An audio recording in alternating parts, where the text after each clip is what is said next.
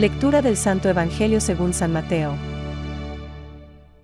Jesús y la ley Lucas 16.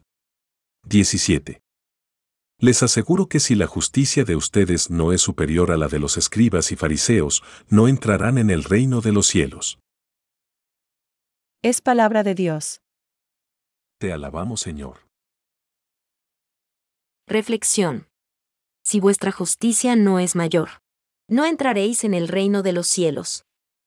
Hoy, Jesús nos invita a ir más allá de lo que puede vivir cualquier mero cumplidor de la ley.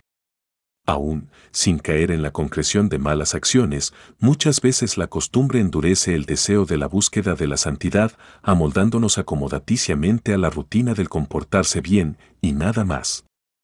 San Juan Bosco solía repetir, Lo bueno es enemigo de lo óptimo.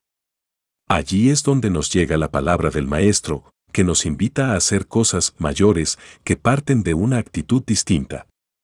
Cosas mayores que, paradójicamente, pasan por las menores, por las más pequeñas.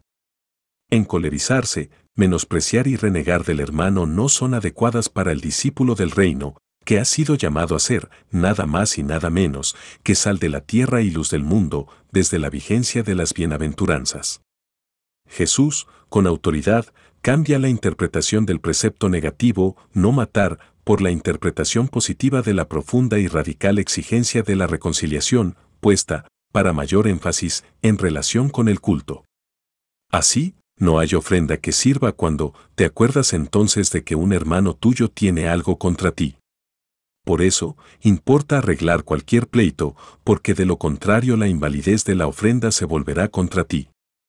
Todo esto solo lo puede movilizar un gran amor. Nos dirá San Pablo. En efecto, lo de. No adulterarás, no matarás, no robarás, no codiciarás y todos los demás preceptos se resumen en esta fórmula. Amarás a tu prójimo como a ti mismo. La caridad no hace mal al prójimo. La caridad es, por tanto, la ley en su plenitud.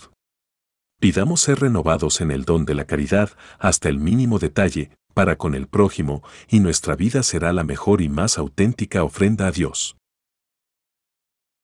Pensamientos para el Evangelio de hoy. En verdad, lo más justo y adecuado es que la criatura imite a su Creador, que ha establecido la reparación y santificación de los creyentes en el perdón de los pecados haciendo así que de reos nos convirtiéramos en inocentes y que la abolición del pecado en nosotros fuera el origen de las virtudes. San León Magno.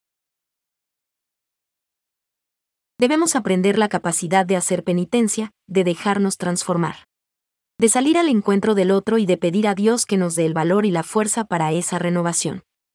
En nuestro mundo actual debemos redescubrir el sacramento de la penitencia y la reconciliación. Benedicto XVI. Jesús recogió retomó los diez mandamientos, pero manifestó la fuerza del Espíritu operante ya en su letra. Predicó la justicia que sobrepasa la de los escribas y fariseos, así como la de los paganos. Desarrolló todas las exigencias de los mandamientos. Catecismo de la Iglesia Católica, número 2.054.